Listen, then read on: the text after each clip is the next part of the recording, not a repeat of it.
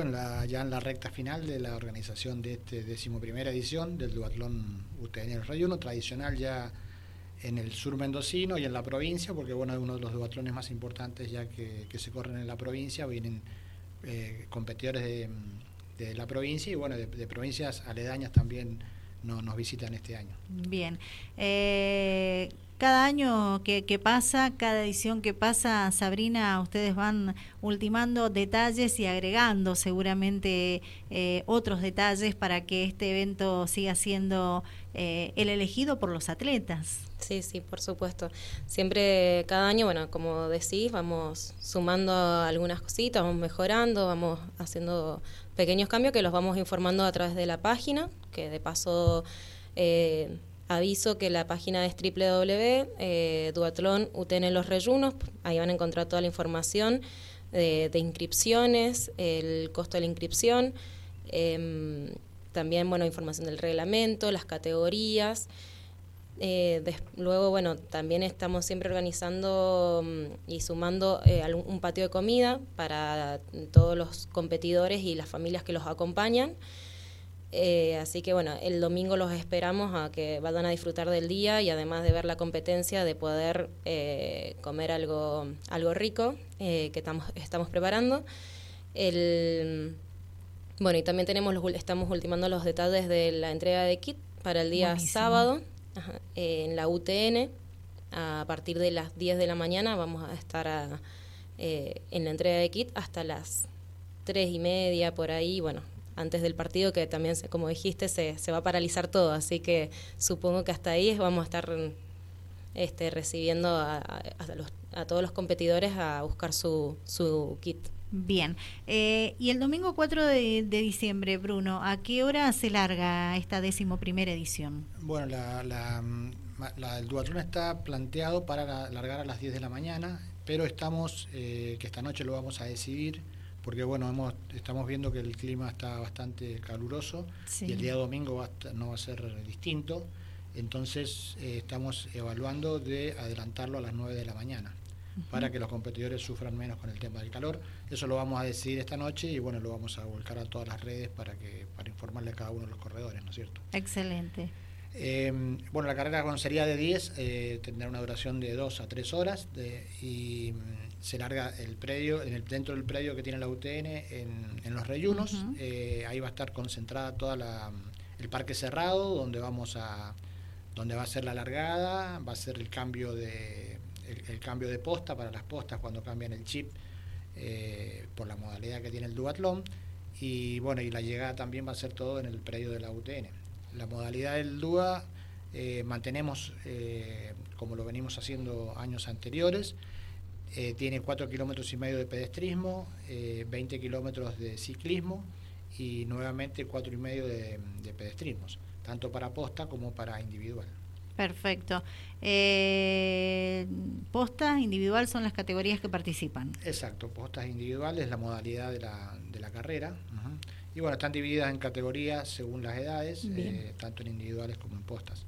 Así que y bueno, pensamos que va a ser un, un, evento, otro, otro evento lindo, el duatlón. Bien. Este domingo. ¿Las inscripciones siguen habilitadas hasta cuándo? Sí, todavía se pueden inscribir hasta el mismo día de la entrega de kit. Eh, se pueden inscribir en la, por la página. Eh, también tenemos un lugar, eh, el que no quiera inscribirse por la página puede arrimarse a la, a la UTN en Urquiza 314 y si no en Bicicletería Handrod también hay un, un puesto para, para los, los atletas que no quieran inscribirse por la página no puedan, ¿no es cierto? Perfecto. Eh, ¿Qué valor tiene la inscripción, Sabrina? Ahora en este segundo periodo está en 4.300 la individual y eh, 8.600 la posta. Bien. ¿Habrán premios para todos los que suban al podio? Sí, sí, sí, siempre, o sea, generalmente todos los eventos que organizamos eh, para los competidores que, que, están en el podio reciben el premio, medalla y trofeo. Perfecto. Todo preparado entonces para vivir una verdadera fiesta. Eh, sí, todo preparado. Eh, tenemos los, los trofeos, ya los tenemos, los elaboramos nosotros mismos, la UTN elaboramos el propio trofeo, que es tradicional para, para el duatlón. Entregaremos trofeo a todas las categorías, del primero al tercer puesto. eh, medalla a todos los competidores y además hay una cantidad importante de, premios que vamos a entregar que han sido otorgados por, por empresas del medio que, que ayudan y apoyan esta, este evento. ¿no es cierto? Bien, en ediciones anteriores, ¿qué cantidad de participantes ha, estado compitiendo? Eh, y rondan entre los 200 y 300 competidores, más o menos. Es lo que estimamos para, para este, este ¿El mismo número? Más, un poquito más, claro. Un poco más, sí, bien. Siempre todos los años vamos... Eh, esperando cada vez más personas que de hecho sí se siguen sumando y se suman de todo el país. Por ahí recibimos de Neuquén, de, de San Luis, tenemos varios competidores que se que se suman a, competir a nuestro duatlón. Bien, muchas expectativas hay, ¿verdad, Bruno? Sí, muchas expectativas, porque bueno, ya es conocido el duatlón, 11 años eh, haciendo esta competencia, ya es conocida por la mayoría de los competidores y entonces hay expectativa. Eh, tiene una particularidad nuestro nuestro duatlón, que bueno, por el, por el lugar, la geografía de donde, donde lo hacemos, que es en los reyunos y arriba en el predio, eh, es, eh, tiene eh, algo de técnico, es decir, no es por ahí como otros otros duatlones que es más de rodaje y este no tiene técnica porque bueno tenemos hay que bajar de la montaña al llano y bueno y eso eso hace a que a que por ahí la cantidad de corredores se mantenga siempre en un límite porque bueno los, corredores que practican este tipo de deportes más técnicos no son no son la mayoría no es cierto de todas maneras, nosotros tratamos siempre del, que del circuito hacerlo lo más liviano posible para que puedan participar y se animen, aquellos que salen a andar en bicicleta y todo, que se animen. El, circuito es apto para cualquier, cualquier persona que ande en bicicleta normalmente por, eh, por los senderos y eso eh, es apto. Bueno, algunos los que son más eh, profesionales, digamos, lo hacen en manera más rápida, pero los demás yendo más más despacio pueden lo pueden hacer también. Así como el cross country también, es decir, es por montaña, pero eh, es accesible para cualquier corredor. Bien, ¿quiénes colaboran marcando el circuito? En, la actualidad nosotros tenemos, eh, esto es un equipo de la UTN, somos nosotros el equipo de, pruebas combinadas que le llamamos, equipo organizador de eventos, eh, somos eh, todos de la universidad. También tenemos gente externa que nos, por ahí nos ayuda, pero normalmente no estamos eh, concentrados en que trabajen los estudiantes. Lo tomamos como una tarea también de los estudiantes en la organización, ya sea en la gestión, en, el mercado del circuito. Bueno, tenemos un grupo que es dinámico porque bueno, los estudiantes van pasando por la facultad, por ahí nosotros somos siempre los mismos y los estudiantes van cambiando, pero eh, tenemos un equipo grande de trabajo por, por lo por lo cual hacemos nuestros trofeos, marcamos el circuito, armamos el parque cerrado, todo lo hacemos con estudiantes de la facultad. Por supuesto, también tenemos el apoyo, como la mayoría de los eventos que hacemos nosotros, lo hacemos en conjunto con el municipio de San Rafael. Eh, así que bueno, trabajamos. En todo el programa de deporte que, desarrolla la UTN, eh, estamos bastante vinculados con, el, con la municipalidad porque hacemos un trabajo bastante social también en el deporte. No solamente hacemos deporte para universitarios, sino que lo hacemos para la comunidad. Y entonces, eh, debido a eso, estamos bastante vinculados con, con el tema de la municipalidad. Excelente. Sabrina, ¿participan muchos alumnos de la universidad? Sí, mira, para mm, más que nada en la organización, sí, están, pero mm, a la hora de participar, sí, se, se suman varios chicos también.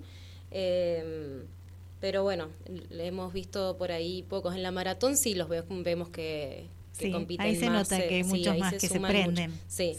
Eh, esto porque, bueno, es otra particularidad de, hacer, tener la bici y, bueno, y hacer el pedestrismo, pero, pero bueno, sí, algunos alumnos sí siempre están presentes en todos los eventos que organizamos. ¿Aproximadamente cuántos alumnos son los que están eh, ayudando eh, y aportando su granito de arena para que esta edición sea todo un éxito?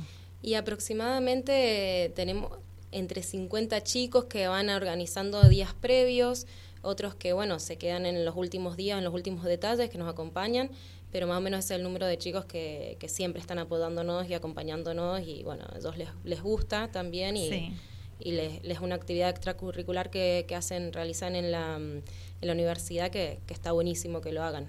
Exacto. Me gusta preguntar la cantidad de gente que participa ayudando, eh, aportando su conocimiento o no, pero su tiempo, que es muy valioso también para, esto, porque eh, la, gente siempre ve eh, a una, dos o tres caras visibles que hablan del evento deportivo, pero detrás de esas personas siempre hay un grupo humano impresionante colaborando. Sí, es así.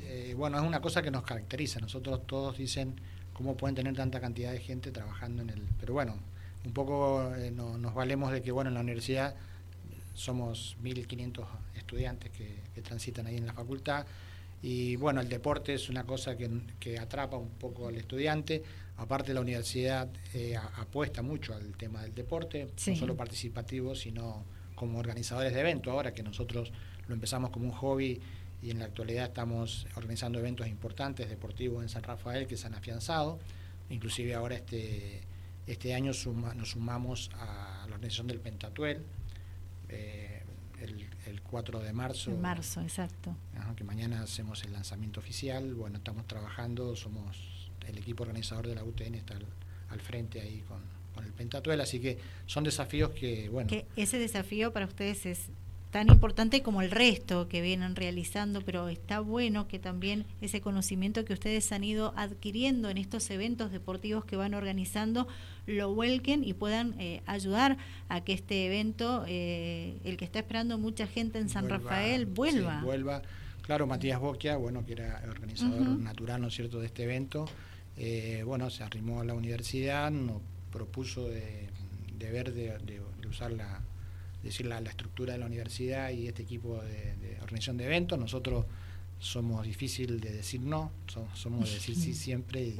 Y, bueno, a pesar de que no nos dedicamos a esto, porque estudiamos, eh, se estudia ingeniería, nosotros somos, yo soy ingeniero, y pero bueno, nosotros creemos que el deporte es importante y por eso, y bueno, y cada cosa que hacemos lo hacemos con el fin de, de un granito de arena para que San Rafael crezca, porque el tema este estos eventos deportivos nosotros los mezclamos con el tema del turismo, de hacerse conocer San Rafael y por eso eh, trabajamos bastante en la, maratón, en el duatlón, la regata, la regata que es nacional, hemos traído eh, kayakistas de, lo más eh, alto nivel, que, por ahí pasa un poco desapercibido, pero tuvimos a Bernice acá, este año lo volvimos a tener, así que creo que ahora van a, estamos trabajando para ver si la selección pudiera venir a entrenar acá. Para... Buenísimo. Así que bueno, eh, hacemos, tratamos, todo lo que tratamos de hacer es para que bueno, San Rafael se reconozca a nivel nacional y bueno, un, aporte que hacemos desde la universidad. Bien, entonces,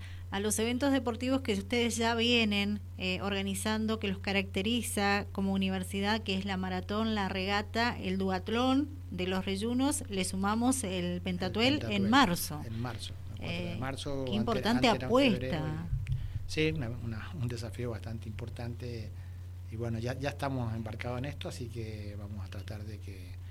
estamos trabajando bastante en que el evento se conozca a nivel nacional porque creemos que el Pentatuel no, no, no tiene que ser una competencia regional o local, sino que por las características que tiene, tiene que ser un evento que no se hace en muchos lugares y bueno, que, que sea reconocido, es reconocido a nivel nacional el tema turístico de San Rafael del Cañón del Atuel eh, nació desde el primer pentatuel que, de Tico Russo cuando yo veía los videos del primer pentatuel, venía la televisión pública, no se llamaba así, se llamaba ATC creo en ese momento, Pancho Ibáñez era, vino, digo, hubo una movida nacional bastante importante y bueno, nosotros estamos tratando de revivir eso y de que el pentatuel a nivel nacional sea una competencia reconocida y que sirva para San Rafael por eso también fue estratégico cambiarlo, lo se hacía en febrero, lo hemos pasado a marzo. Eso iba a consultar.